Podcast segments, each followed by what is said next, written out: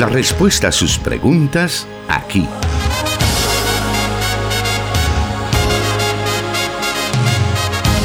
En Solución Bíblica. Comenzamos. Estamos en una nueva emisión del programa Solución Bíblica, transmitido desde Plenitud Radio 98.1 FM para Santa Ana, Sonsonate y muy pero muy pronto en Ahuachapán, enlazados con Restauración 100.5 FM para todo El Salvador, también a través de 540 AM la estación de la palabra 1450 AM Restauración San Miguel y también a esta señal siempre toda la semana se unen con nosotros nuestros hermanos de Cielo FM. Gracias por estar siempre pendientes de nosotros, gracias por estar siempre escuchando las respuestas que eh, tiene las Sagradas Escrituras para cada una de las situaciones que por las cuales somos consultados semana a semana por nuestra audiencia. Esas respuestas son llevadas a usted en la voz del pastor Jonathan Medrano, que ya está con nosotros. Bienvenido, pastor. Muchas gracias, hermano Miguel. Un saludo para todos los oyentes que en diferentes partes del país ya están en sintonía de la señal de cualquiera de las emisoras de CCR TV y también aquellos que a través de el internet están pendientes de esta señal. Bueno, vamos a dar inicio a nuestro programa de preguntas y respuestas. Gracias por estar ya pendiente de nosotros. Y por supuesto lo haremos con la primera pregunta que nos dice así. Soy un joven de 23 años y asisto a la iglesia desde hace 5 años. Mis padres en un tiempo fueron cristianos, pero lamentablemente ellos ya no asisten a la congregación. A pesar que les insisto que me acompañen, esto me ha desanimado mucho, al punto que ahora solo asisto los domingos y los sábados a la célula. ¿Qué puedo hacer para vencer el desánimo? Bueno, en primer lugar, eh, quiero felicitarte por tener el valor de, de hacerle frente a una situación como esta, en el sentido de que a pesar de que tus padres en algún momento de tu vida influyeron espiritualmente en ti para que tú te congregaras, asistieras a la iglesia y quizás eso en algún momento te permitió a ti llegar al conocimiento del Evangelio y reconocer a Jesús como el Señor y Salvador de tu vida. Y ahora ver que tus padres son los que ya no quieren asistir, son a los que tú estás animando para que se congreguen y que tú estés perseverando, eso dice mucho de ti. Sin embargo, eh, el desánimo, como tú mismo lo manifiestas en tu pregunta, ha calado ya en tu constancia, al punto que tú dices que solamente te reúnes los domingos y los sábados en la célula. Entendería yo que por tu planteamiento, entonces tu asistencia a la iglesia entre semana también era regular, pero a raíz de ese mismo desánimo tú ya no estás asistiendo a la congregación con la frecuencia con la que lo hacías antes. Eh, en definitiva, que la vida cristiana demanda de todos nosotros tener convicciones y resoluciones que debemos de llevar a cabo. Esto sin importar eh, cuál es el entorno o el contexto que nos rodea y cuál es también el estado de ánimo de las personas que deberían de motivarnos también a nosotros a seguir adelante. La vida cristiana se construye sobre la base de un carácter labrado conforme a la imagen de Jesucristo y esto muchas veces solo es posible cuando estamos en momentos de soledad. Creo que tú haces muy bien al invitar a tus padres a que te acompañen a la iglesia y sin embargo pues bastante triste que ellos no, no estén en tu misma sintonía hoy por hoy. Entonces yo te animo a que perseveres, a que mantengas el mismo ritmo, la misma constancia y que entiendas que todos estos elementos están labrando tu carácter. Es decir, cuando tú te encuentras solo frente a un propósito que debes de perseguir en la vida cristiana, que son las resoluciones y las convicciones que debes de tener, esto va creando en ti un nuevo hombre, es decir, te va permitiendo tener madurez. Porque si bien es cierto, uno se puede sentir muy animado, muy entusiasmado cuando hay personas que están en nuestra misma sintonía, buscando eh, una misma meta, un mismo objetivo, especialmente cuando ese entorno es el que pertenece a nuestro núcleo familiar y a veces eso nos motiva, eso es muy, muy bueno, pero en ocasiones como es el caso tuyo, te va a tocar eh, enfrentar la situación solo.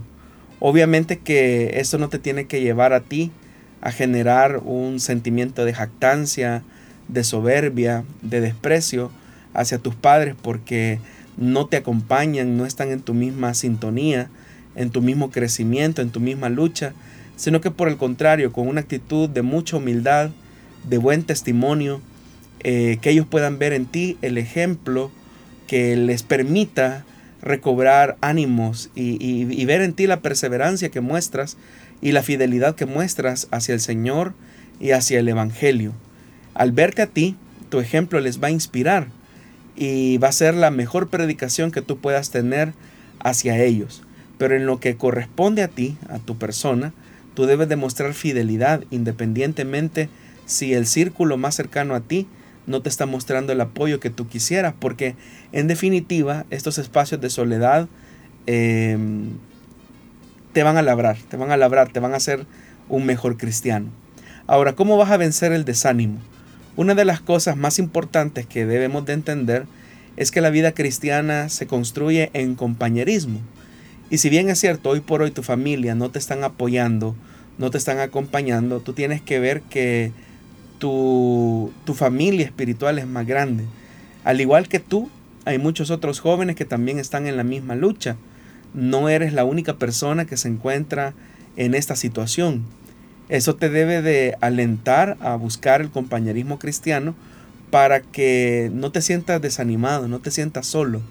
Porque eso precisamente es lo que ocurre cuando uno comienza a percibir que está solo en una lucha, es donde se pregunta si en realidad vale la pena o no. Pero a pesar de que nos sintamos solos, nosotros tenemos que replantearnos y seguir adelante, porque, insisto, es eso precisamente lo que va a labrar nuestro carácter. Sin embargo, no dejamos de ser seres humanos. El mismo profeta Elías en algún momento cuando sintió la amenaza de la reina Jezabel, que lo amenazó de muerte, eh, Elías se sintió completamente solo. Él creía que estaba solo en esta lucha de fidelidad hacia el Señor. Pero el Señor tiene que decirle a Elías que todavía hay un grupo de personas que no han doblado sus rodillas ante Baal y que todavía el Señor tenía planes y propósitos con Elías. Ese texto de la palabra nos describe un elemento importante y es que Elías, muy hombre de Dios, podía ser, pero el desánimo era una realidad en su vida. Pero Dios llega precisamente en estos momentos para alentarnos y hacernos ver que hay otras personas que, al igual que nosotros, están en la misma lucha. Probablemente tu caso sea el de, eh, eh, el de padre que, padres que no te, no te acompañan, no están en tu misma lucha, pero hay otros hermanos que, por ejemplo, pueden ser el caso de una mujer a quien va sola a la iglesia y su esposo no le acompaña, no comparte la fe. Puede ser el caso de un hermano que también está en esa, en esa misma lucha. Eh, con su esposa, no sé. Es decir, los escenarios suelen cambiar, pero si tú te acercas a tu célula, si tú te acercas a los hermanos de la iglesia, te darás cuenta que hay otros hermanos que están teniendo la misma lucha, pero desde otro ángulo. Entonces, cuando comenzamos a compartir nuestras cargas los unos con los otros, eso nos permite cobrar fuerza y cobrar ánimo. Un segundo elemento que también te puede ayudar a vencer el desánimo es que tú no veas esta realidad como definitiva en tu vida. Tú no sabes si Dios por medio de tu perseverancia, tu perseverancia va, va a lograr eh, cautivar nuevamente el corazón y la atención de, tus padres nuevamente hacia el camino del Señor. Tú no sabes si tu ejemplo de humildad, de sencillez, eh, van a lograr penetrar en la conciencia de tus padres al punto que tú puedas cautivar nuevamente su voluntad para que ellos vuelvan al camino del Evangelio. Entonces no veas la situación actual como definitiva. Seguramente Dios tiene un plan y un propósito contigo y tú sigues siendo esa luz de esperanza ahí en ese hogar. Y un tercer elemento que también te podría recomendar es que cuando te sientas en, esa, en esos momentos de, de desánimo, de soledad, tú le puedas expresar a Dios cómo te sientes. Y al expresarlo, tú vas a notar que la fuerza del Señor, la fortaleza del Señor vendrá sobre ti y su Espíritu Santo que mora dentro de ti te dará nuevas fuerzas para seguir adelante. Entonces, eh, conserva estos tres consejos y te aseguro que estos elementos te van a ayudar a tener una consistencia y una perseverancia en el momento en el que hoy por hoy te toca vivir. Con esa pregunta hemos dado inicio al programa de esta tarde. Le agradecemos por estar ya conectado con nosotros a través de las redes sociales también. Recuerde que estamos transmitiendo a través de Facebook Live en las páginas de Solución Bíblica, Misión Cristiana Elim Santa Ana y por supuesto Plenitud Radio. Volvemos en unos segundos.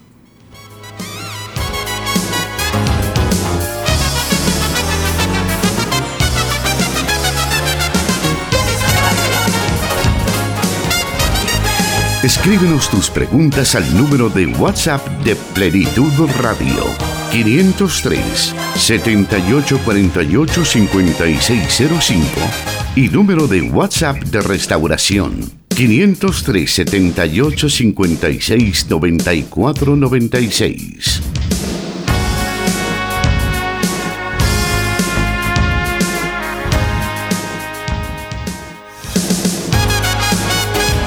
A continuar dando a conocer las preguntas que usted nos envía con sus respuestas. Y la siguiente pregunta dice así. ¿Existe la guerra espiritual como tal? ¿Es cierto eso de espíritus territoriales y mapas espirituales? Bueno, son tres preguntas. En primer lugar, si existe o no una guerra espiritual. La carta de los Efesios en el capítulo 6 nos dice lo siguiente en el versículo 10. Por lo demás, hermanos míos, fortaleceos en el Señor y en el poder de su fuerza. Vestíos de toda la armadura de Dios para que podáis estar firmes contra las acechanzas del, acechanzas del diablo, porque no tenemos lucha contra sangre y carne, sino contra principados, contra potestades, contra los gobernadores de las tinieblas de este siglo, contra huestes espirituales de maldad en las regiones celestes. Por tanto, tomad toda la armadura de Dios para que podáis resistir en el día malo, y habiendo acabado todo, estar firmes. Estad pues firmes, ceñidos vuestros lomos con la verdad, y vestidos con la coraza de justicia, y calzados los pies con el apresto del Evangelio de la paz. Sobre todo, tomad el escudo de la fe, con que podáis apagar todos los dardos de fuego del maligno del maligno y tomad el yelmo de la salvación y la espada del Espíritu, que es la palabra de Dios, orando en todo tiempo con toda oración y súplica en el Espíritu y velando en ello con toda perseverancia y súplica por todos los santos. Usted puede notar que este pasaje es una recomendación del escritor de los Efesios a tomar toda la armadura de Dios para que podamos estar firmes en el día malo porque como también acá se nos ha descrito, nuestra lucha no es contra sangre y carne, sino contra principados y, potestades, contra los gobernadores de las tinieblas de este siglo y contra huestes espirituales de maldad que gobiernan las regiones celestes. Entonces, a la, a la primera parte de la pregunta, si existe o no una guerra espiritual, existe esta guerra espiritual. Es una guerra que si bien es cierto no podemos ver, pero que sí somos conscientes que la tenemos Obviamente que esta guerra, por ser espiritual, solamente se puede vencer, solamente se puede perseverar, solamente se puede estar firme en la medida en que nosotros tomemos toda la armadura de Dios. Porque el escritor da por sentado que en algún momento de nuestra vida vamos a tener un día malo. Un día malo en el que nuestras convicciones, serán puestas a prueba y obviamente que la armadura de Dios es lo único que va a poder garantizar nuestra, nuestra perseverancia, nuestro éxito, nuestra victoria sobre las huestes de mal, de, maldad. Así que es importante entender eso, que sí hay una lucha espiritual, hay una guerra espiritual que todos los cristianos tenemos que batallar. Ahora, el segundo elemento que el oyente pregunta, que si es cierto eso que existe espíritus territoriales, en realidad eh, ese término de espíritus territoriales más obedece a un movimiento que se desprendió quizás a mediados de los noventas, eh, entrando quizás ya al nuevo milenio, de todo un sector o movimiento donde se hablaba mucho acerca de la guerra espiritual, de dominar o atar al hombre fuerte, y que, por ejemplo, se decía que en cada ciudad existía un espíritu eh, territorial asignado. Uno no puede negar, ¿verdad?, que el movimiento diabólico y satánico opera de diferentes maneras, es decir, hay un orden, hay un sistema, hay una jerarquía angelical, eh, diabólica, eh, demoníaca, que opera de diferentes formas en las ciudades.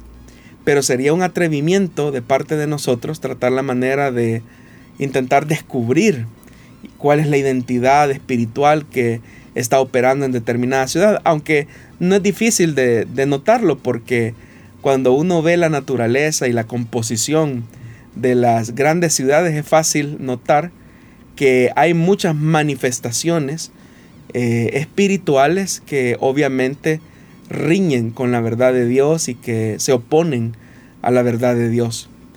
Y la forma en que se va a batallar eh, espiritualmente contra esta cuesta de maldad no es haciendo cosas como, por ejemplo, y ahí viene la otra parte de la pregunta, que, que si existe eso de mapas espirituales, creo que dice la pregunta, ¿verdad? Mapas espirituales territoriales. O sea, buscar el mapa de la ciudad y orar y echarle aceite a una página de papel. O yo he visto algunos que han sido más osados, ¿verdad? Y toman un helicóptero o una avioneta y andan esparciendo aceite desde arriba porque creen que con eso se van a derrotar los espíritus territoriales o las fuerzas de maldad. En realidad cuando Satanás ve eso, a Satanás le da, le da risa. O sea, le servimos de entretenimiento al diablo cuando una persona toma ese tipo de actitudes, ¿verdad? O vamos a hacer una marcha multitudinaria donde vamos a gritar que esta ciudad le pertenece a Jesús y pensar que solamente porque damos un grito eh, desaforado, ¿verdad? Eso va a, espantar las huestes de maldad y algunos van más allá, ¿verdad? Vamos a ir a orar por eh, los sitios de gobierno, vamos a imponerles manos para que los demonios salgan de ahí, eh, o los espíritus eh, inmundos salgan, ¿verdad? O sea, todo ese tipo de cosas eh, más podrían servir como un, un, hazme reír, ¿verdad? De Satanás. Lo que a Satanás sí le da miedo, lo que a Satanás, digámoslo así, lo coloca en una incomodidad, lo que a Satanás sí le representa una oposición, es la fidelidad del pueblo de Dios a la obediencia de la palabra de Dios. Es decir, Satanás, como repito, puede ver que nosotros nos subamos a un helicóptero o un avión a echar aceite por toda la ciudad. Satanás puede ver que usemos pancartas que digan esta ciudad le pertenece a Jesús.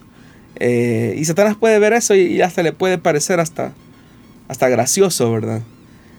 Pero eso no, no, va a representar ningún problema para el enemigo.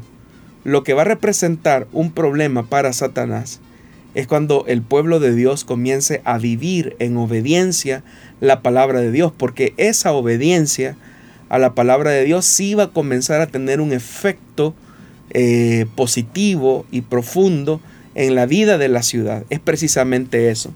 En otras ocasiones, cuando hemos estudiado o hemos visto el libro, por ejemplo, de los Hechos de los Apóstoles, la Biblia dice que la iglesia del Señor fue dispersada por diferentes puntos. Cuando se suscitó, por ejemplo, la persecución eh, en Jerusalén, muchos de los que estaban ahí en Jerusalén fueron dispersados, pero estos que fueron dispersados comenzaron a anunciar eh, el mensaje del Evangelio.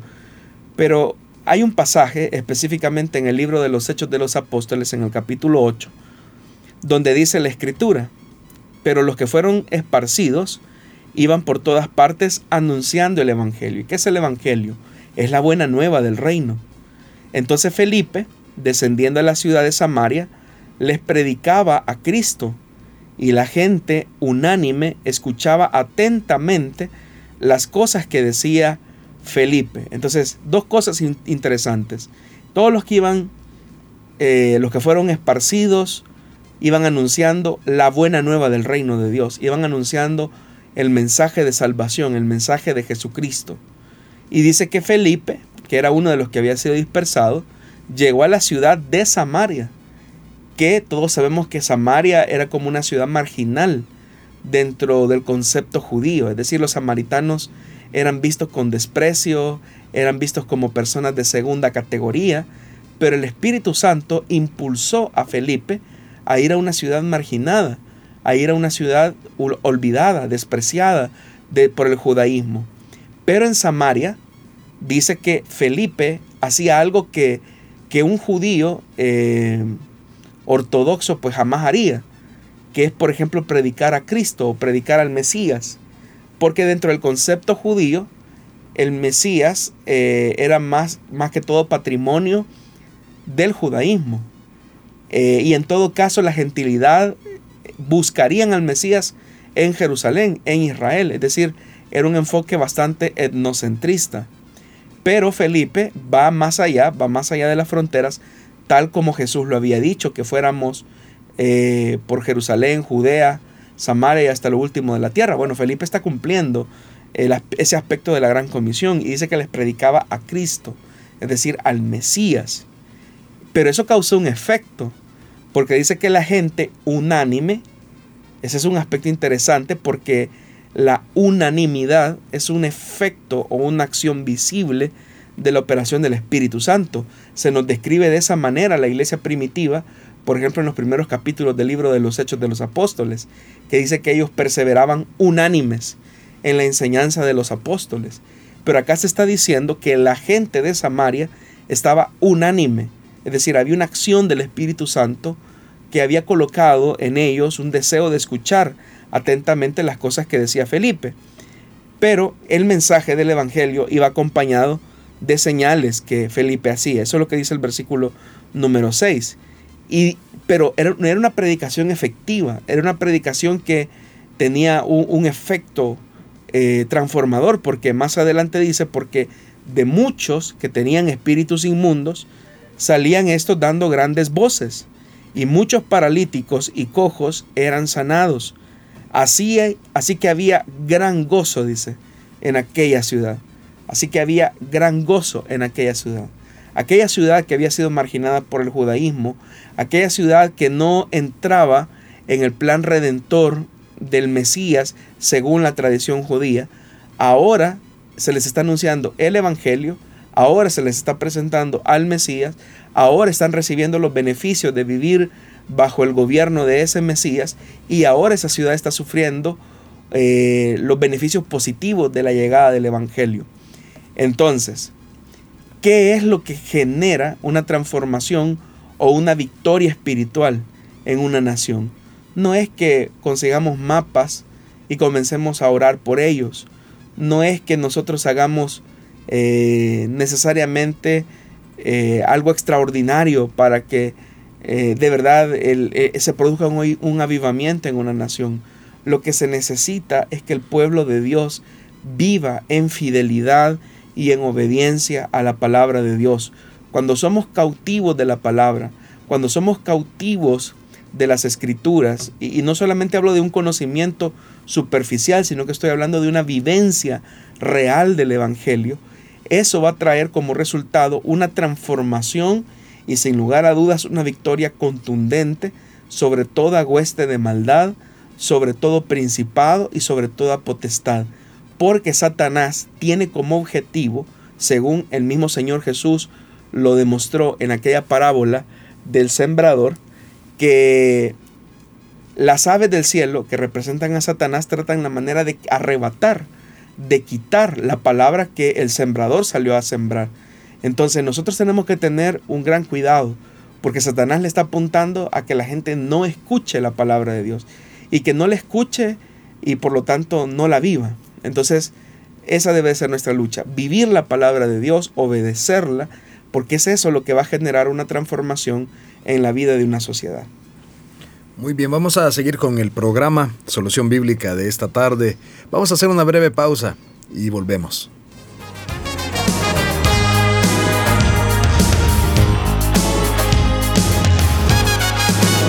...100.5 FM Restauración Transmitiendo en vivo.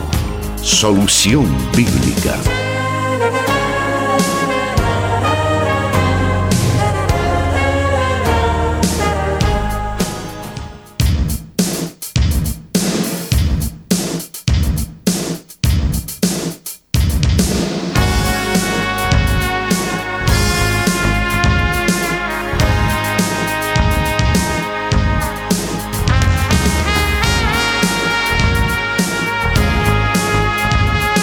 Seguir escuchando más respuestas a las preguntas que usted nos envía, pero siempre queremos saludar a quienes están conectados con nosotros a través de las redes sociales. Específicamente en Facebook tenemos la transmisión en Plenitud Radio, Solución Bíblica y Misión Cristiana Elim Santa Ana.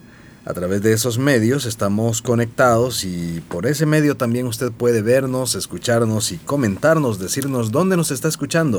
Para nosotros ese es un detalle muy importante. Así que vamos a continuar entonces aprendiendo. Y vamos a la siguiente pregunta que nos dice así. ¿Cómo un cristiano puede ser libre de las maldiciones generacionales? Bueno, en primer lugar hay que decir que eh, el término maldiciones generacionales eh, obedece más a una interpretación de cierto grupo de personas que creen que, que, que existen esas ataduras espirituales que van pasando de generación en generación, especialmente por aquellos pasajes del Antiguo Testamento donde se señala que el pecado de los padres será digámoslo así, cobrado em, en la siguiente generación, en la, en, la, generación siguiente. Es decir, que la consecuencia del pecado seguirá a la siguiente generación. Esa idea, en realidad, eh, el mismo Antiguo Testamento se encarga de desvirtuarla porque el mismo profeta cuando decía, oíste que fue dicho que los padres comieron las uvas y a los hijos se le destemplaron los dientes, mas yo digo que ya no será así, sino que el que coma las uvas, a él se le destemplarán los dientes o, sufrirá la, dentera, dice. Lo que ahí se está estableciendo específicamente es eso, que quien cometa un pecado va a tener que asumir la consecuencia de ese pecado. Y efectivamente el pecado trae la maldición de la muerte. Ese es un hecho real. La Biblia dice que la paga del pecado es muerte. Y efectivamente cuando las personas fallan a Dios, pecan contra Dios, desobedecen su palabra, son ellos los que tienen que sufrir los efectos y las consecuencias de esos pecados. Y muchas veces los efectos pudieran afectar a las personas que están cercanas a nuestro entorno. Y ahí es donde las personas dicen, bueno, ahí la maldición se está llegan a la, conclusión de que la maldición se está pasando de una generación a otra, pero no ese es el sentido del pasaje en realidad.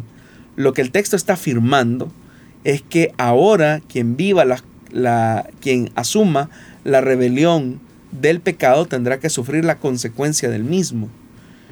Nosotros ahora que somos creyentes, que hemos creído en Jesucristo, sabemos que Él se hizo maldición por nosotros porque como también lo señala el libro de Deuteronomio, maldito es todo aquel que muere en el madero, dice la escritura. Pero obviamente que si Jesús murió en el madero, o Jesús fue crucificado, obviamente que Él llevó la maldición total de nuestro pecado.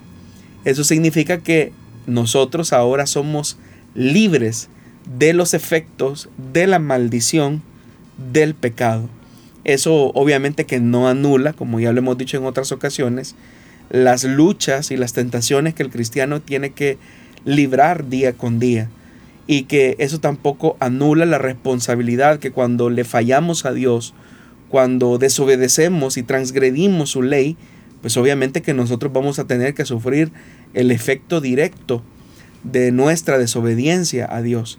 Y en ocasiones, por las circunstancias y los designios y los propósitos de Dios, en muchas ocasiones eh, esas consecuencias o esas repercusiones van a llegar a afectar o pueden llegar a afectar a nuestra generación, puede llegar a afectar nuestra, nuestra descendencia de alguna manera.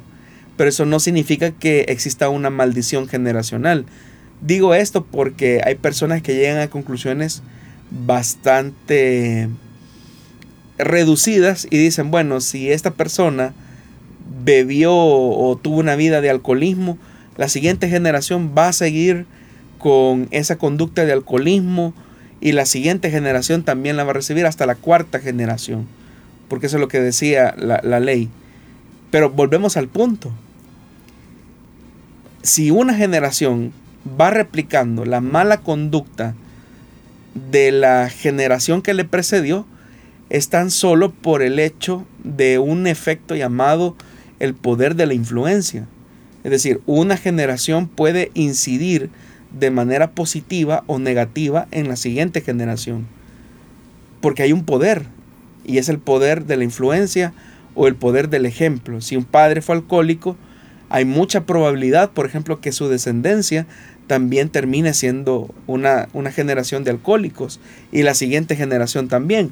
Pero cuando se rompe eso, efectivamente cuando una persona llega al conocimiento del Evangelio y rompe ese ciclo repetitivo de influencia que va atándola o va predisponiendo la conducta de una persona. Tan es así que aún el mismo Hijo de Dios no pudo liberarse de ese poder de influencia que, por ejemplo, el Padre ejerció sobre él. Jesús mismo lo dijo, el Hijo no puede hacer nada sino lo que ve hacer al Padre. Y esa fue una realidad que aún el mismo Hijo de Dios tuvo que vivir. Obviamente que el ejemplo o la vida eh, o la influencia del Padre sobre el Hijo fue un ejemplo de santidad, de integridad, de verdad, de justicia y todo eso obviamente que fue el reflejo de lo que también fue la persona de Jesús mientras estuvo acá en la tierra. Entonces, no es cierto eso que los cristianos estemos sometidos a una maldición generacional. Todas las maldiciones fueron rotas cuando Cristo murió por nosotros en la cruz, cuando Cristo por nosotros se hizo pecado. Lo que puede existir es un ciclo pecaminoso que debe de ser roto. Lo que puede existir es una conducta aprendida que debe de ser modificada y eso solamente será posible en la medida en que apliquemos la palabra de Dios y obedezcamos eh, en el día a día sus preceptos, sus mandamientos y tengamos una vida en el Espíritu, que es la recomendación que hacen los escritores del Nuevo Testamento. Muy bien, vamos a continuar esta tarde y vamos a aprovechar este momento para poder escuchar la siguiente pregunta o el siguiente cuestionamiento que nos envían, recordándole que usted puede enviar sus preguntas, enviar sus situaciones que desea encontrar una respuesta según la Biblia a los medios de comunicación que estamos mencionando en este programa, ya sea WhatsApp, también a través de la transmisión que tenemos en estos momentos en Facebook Live. Ahí puede usted enviarnos sus eh, mensajes con sus preguntas, sus cuestionamientos para que podamos encontrar la solución bíblica. Vamos entonces a la siguiente pregunta o cuestionamiento y dice así. Soy cristiano y recientemente me enteré que mi esposa me fue infiel. Ella reconoce su error y pecado y se ha reconciliado con Dios. Sin embargo, no me siento motivado a tener una vida íntima con ella porque los recuerdos de su pecado me afectan muchísimo.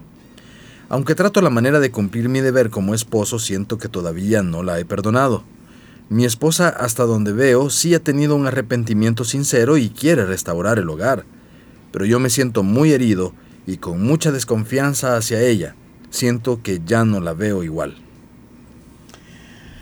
Bueno, Indiscutiblemente, hermano, que siendo que el suceso de la infidelidad de su esposa ha sido reciente, usted no va a poder superar todos los, los efectos, ¿verdad?, de esa infidelidad, que obviamente son las características normales que usted está expresando en su planteamiento. La confianza es algo que se va construyendo en el tiempo y puede ser destruida en un solo momento, como ocurrió, por ejemplo, cuando su esposa cayó en infidelidad. Y obviamente que su esposa ahora tiene el enorme desafío de poder ganarse nuevamente esa confianza que ha sido rota por ella. Usted también expresa y manifiesta que se siente herido. Es completamente normal que experimente ese tipo de sentimientos en este momento. Y también es natural que tampoco se sienta tan motivado a tener una vida íntima con su, con su, esposa.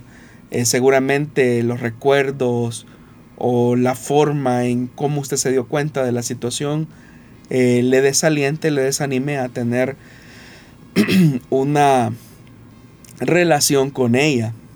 Pero aquí es donde es importante, yo le animaría a que usted busque una consejería pastoral que le permita poder ser guiado en este proceso de restauración que no va a tomar un tiempo corto para que esto sea posible. No se sienta mal, tampoco usted tampoco usted experimente una ansiedad por no querer sentir ese tipo de, conducta, porque usted también es muy honesta cuando dice, yo veo que mi esposa quiere restaurar las cosas, pero usted internamente está luchando contra todos esos sentimientos. Y que usted experimente esos sentimientos no significa necesariamente que no haya perdonado a su esposa, simplemente está viviendo los efectos eh, humanos completamente normales de, de esa infidelidad. Entonces solamente pida fortaleza al Señor, busque una consejería pastoral adecuada que le ayude en este proceso de restauración que sí es posible. Sí es posible poder enmendar las cosas, sí es posible restaurar la relación, sí es posible que con su determinación, con el amor que sé que le tiene a su esposa, usted pueda volver a restaurar esa relación. Obviamente que ya usted está notando que su esposa está tratando la manera de, de dar todo lo que ella puede para tratar la manera de reconstruir la confianza. Y esa reconstrucción de la confianza va a tomar tiempo, va a tomar un, un tiempo debido. Así que hay que tener paciencia y por eso es que es importante el acompañamiento pastoral en una situación como esta. Algunas veces, pastor, ha llegado la pregunta también y anteriormente en otros eh, o, en la generación anterior de solución bíblica llegaba el caso de cuando ha habido una infidelidad y a lo mejor la otra persona no se ha dado cuenta, el otro cónyuge no se ha dado cuenta, pero el cónyuge ofensor ha llegado a arrepentirse, les surge la pregunta de si confesar o no confesar su pecado a la persona ofendida. Es una pregunta bastante difícil de responder, hermano, porque en realidad la, pregunta que debería de hacerse, por dolorosa que sea la verdad, es ¿qué prefiere usted? Que la parte ofendida se dé cuenta por usted o por terceras personas, ¿verdad? Entonces, ¿qué, es lo que usted prefiere? Ante, ante una situación como, como esta, o sea, porque una persona puede decir, no, si yo ya le pedí perdón a Dios, yo ya me arrepentí, y estoy tratando la manera de hacer bien las cosas, pero surge la pregunta, ¿usted que quisiera que su esposo o su esposa se dé cuenta por usted o por terceras personas? Eh, y es ahí donde las personas dicen, pero es que si yo se lo digo la voy a lastimar. Y que le hace pensar a usted que si otra persona se lo dice, no la va a lastimar o no lo va a lastimar. Es decir, el hecho ya está consumado, es una realidad que debe de enfrentar y obviamente que la persona puede decir, pues sí, pero eso va a colocar en un riesgo mi relación, incluso va a producir una molestia, un dolor. Pero son las cosas que usted tuvo que haber pensado antes de haber hecho, de haber hecho ese tipo de, de, de acciones en contra de Dios y en contra de su esposa o en contra de su esposo. Porque lo que sí es innegable es que la Biblia establece un principio y es que todas las cosas tarde o temprano salen a la luz. Entonces es ahí donde uno tiene que reflexionar eh, en eso.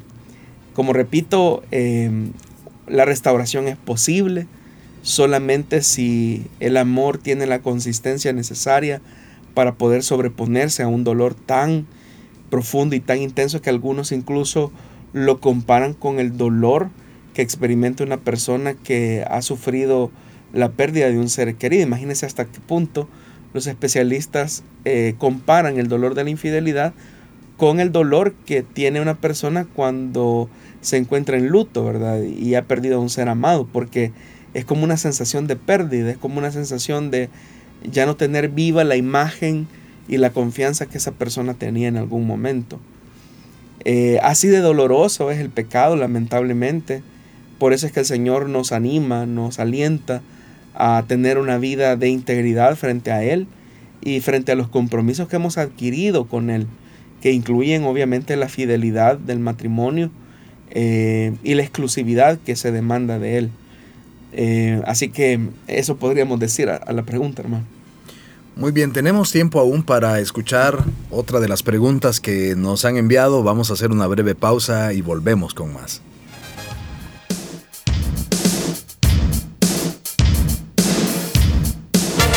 Solución Bíblica. Puedes escucharlo en Spotify.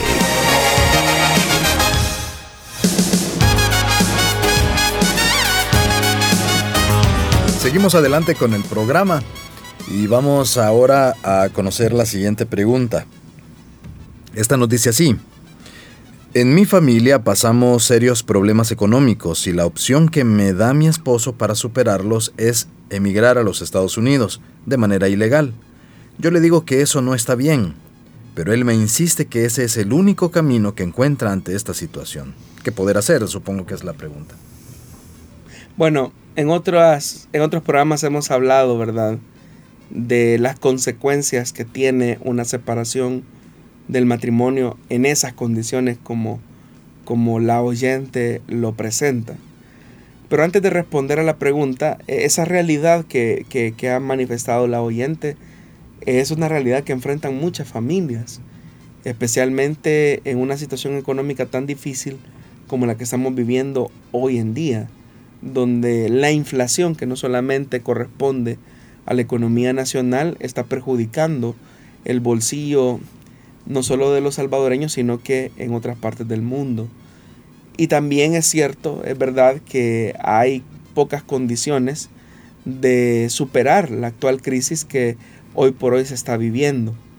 Es acá donde los cristianos tenemos que armarnos de fe y creer de verdad que el Señor va a proveer a nuestras necesidades y tener esa esperanza, tener esa convicción que nos lleve también a encontrar las alternativas y las salidas necesarias que no perjudiquen principios fundamentales como la unidad del matrimonio. Cuando una pareja decide tomar, o una parte de la pareja decide tomar una decisión como esa, de emigrar hacia otro país y de manera ilegal, eh, aparte que el camino no es fácil, aparte que la integridad física y la vida misma se ponen en riesgo por lo difícil y lo hostil que se puede convertir el camino eh, en, ruta o en dirección hacia ese país de, destino que normalmente son los Estados Unidos, el trato que se le da al migrante pues es bastante difícil. Aparte de todas esas complejidades que ya hemos mencionado, hay otros elementos, ¿verdad?, que son los que se ponen en peligro y es el de la unidad del matrimonio y la preservación y la fidelidad que debe de caracterizar a esta relación. Muchas personas creen que se puede eh, tener una relación de fidelidad eh, viviéndola a distancia. Y esa es la historia que se vuelve a repetir una y mil veces de muchas parejas que tratando la manera de encontrar una solución a un problema económico ponen en riesgo la relación matrimonial al punto que cuando toman esta decisión llegan a su lugar de destino, con el pasar del tiempo eh, esas relaciones terminan fracturándose eh, y es ahí donde las historias terminan con un final muy triste, donde él o ella eh, deciden emprender una nueva relación y los hijos son los que se encuentran en medio, llevándose la peor parte. Entonces uno tiene que sopesar si esa medida o esa decisión está respaldada por las escrituras, está respaldada por la voluntad de Dios, porque no es la voluntad de Dios, según se describe en 1 de Corintios capítulo 7, que los matrimonios se separen por mucho tiempo. No es esa la voluntad de Dios. Y ante una decisión como esa, estamos frente a una separación que los va a distanciar por mucho tiempo. Y eso va a colocar en un riesgo o en un peligro a la pareja y a la estabilidad espiritual y emocional de la familia. Aparte de las otras situaciones que ya mencionamos, ¿verdad? El riesgo, el peligro al que se expone el, el migrante en su ruta hacia el mal llamado sueño americano. Muy bien, vamos a aprovechar este momento también para poder escuchar otra de las preguntas, ya que nos quedan algunos minutos antes de finalizar la emisión de esta, de esta tarde. Y la siguiente pregunta nos dice así, ¿qué significa Efesios 4.8? Bueno, vamos a buscar la, el texto. Efesios capítulo 4, versículo 8 dice de la siguiente manera, por lo cual dice, subiendo a lo alto, llevó cautiva la cautividad y dio dones a los hombres. Bueno, claramente este pasaje está hablando acerca de los efectos eh, que tuvo la resurrección de Cristo es decir, que el día que el Señor murió en la cruz, en esos tres días que estuvo eh, en la tumba, su parte espiritual dice la Biblia que descendió eh, a las partes más profundas de, la tierra, según se, se, nos describe en la carta de Pedro. ¿Y qué fue eso que, descendió? Dice la Biblia Escritura que descendió a predicar o a anunciar a los espíritus que estaban encarcelados. Cuando habla ahí de los espíritus encarcelados, no está hablando de los incrédulos, sino que fue a anunciar que todo el plan de salvación había sido consumado ya en su muerte y en su sacrificio. Entonces quienes escucharon ese mensaje fueron todos aquellos hombres justos que desde Abel hasta el último antes de la muerte de Cristo, habían aguardado la esperanza eh, con anhelo, habían creído, habían tenido una fe, que es lo que al final garantiza la salvación, la fe que Dios coloca en el hombre. Y Jesús fue a estos espíritus encarcelados, fue a anunciarles la esperanza viva que el plan redentor ya había sido consumado en su muerte. Entonces, es ahí donde el versículo 8 de la, del capítulo 4 de Efesios dice, subiendo a lo alto, llevó cautiva la cautividad. ¿Y qué es eso que, que subió? Eh, bueno, más adelante dice en el versículo 9, y eso de que subió, ¿qué es? Sino que también había descendido primero a las partes más bajas de la tierra, y esas partes más bajas de la tierra es lo que se conoce como el Hades que era el depósito donde iba la parte inmaterial de, los muertos. En un primer momento, como se describe en el libro de Lucas, en el Evangelio de Lucas, esa parte estaba dividida en una parte alta y en una parte baja. La parte baja era donde iban los la parte inmaterial o, o, el alma más bien de aquellas personas que habían muerto en sus pecados, en sus en sus delitos y pecados, que no habían tenido la fe que solamente Dios puede entregar.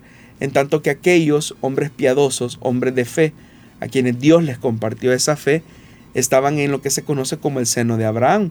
Pero el día que Cristo murió en la cruz y su espíritu descendió a esas partes bajas de la tierra, llegó a anunciarles el mensaje de salvación en el sentido de que todas las profecías del Antiguo Testamento habían sido cumplidas en la persona de Jesús y que en tanto que ahora eh, ese plan redentor perfecto eh, había sido cumplido, llegaba el momento en que por la misma fe que Dios había entregado a estos hombres justos o que habían sido justificados por la fe, llegaba el momento de llevar a, esa, eh, a todos esos espíritus eh, al paraíso, a la espera obviamente de la resurrección, porque ahora ya no había o no existía una separación entre Dios y el hombre, porque el sacrificio de Cristo había cubierto completamente los pecados de ellos. Entonces dice el versículo número 10, el que descendió es el mismo que también subió por encima de todos los cielos para llenarlo todo. Entonces fue Él el que hizo posible esa liberación. Y ahora todo aquel que muere en Cristo, su parte inmaterial, va inmediatamente a la presencia del Señor a la espera de la consumación de los tiempos cuando se produzca la resurrección de los muertos, tal como se nos describe en la primera carta de Tesalonicenses en el capítulo 4. Entonces, esa es la esperanza cristiana. En ese sentido es que se explica eh, el versículo por el cual el oyente pregunta cuando dice que Él llevó cautiva a la cautividad y dio dones a los hombres. Muy bien, qué bueno que podemos escuchar todas estas respuestas de la palabra de Dios ante las diferentes eh, preguntas que nos envían nuestros oyentes. Siempre la invitación para que usted participe con nosotros enviándonos sus preguntas a través del WhatsApp, a través de las redes sociales Facebook. Eh, búsquenos como Solución Bíblica, Plenitud Radio y Misión Cristiana Elim Santa Ana. Con el mayor de los gustos estaremos tomando nota de sus preguntas y estas pueden escucharse en el programa en vivo todas las semanas, día martes y viernes a las 5 de la tarde. También tenemos las emisiones de repetición en las diferentes emisoras y también puede escucharnos en las plataformas de Spotify y SoundCloud. Ahí nos encontrará como solución bíblica y puede usted volver a escuchar cada uno de los programas que hemos transmitido hasta la fecha. Por hoy no nos resta más que agradecerle, Pastor Jonathan, por haber estado con nosotros respondiendo a la audiencia. Gracias, hermano Miguel, y gracias a usted, estimado oyente, que traslada sus preguntas a través de los diferentes medios. Si el Señor nos lo permite, nos encontramos en una nueva emisión del programa. Agradecemos a nuestros oyentes también que estuvieron reportándose con nosotros, reportando el tránsito pesado en las calles de San Salvador y los diferentes puntos. Gracias por estar siempre conectados con nosotros. Continuamos con la programación de cada una de las emisoras de Corporación Cristiana de Radio y Televisión. Hasta la próxima.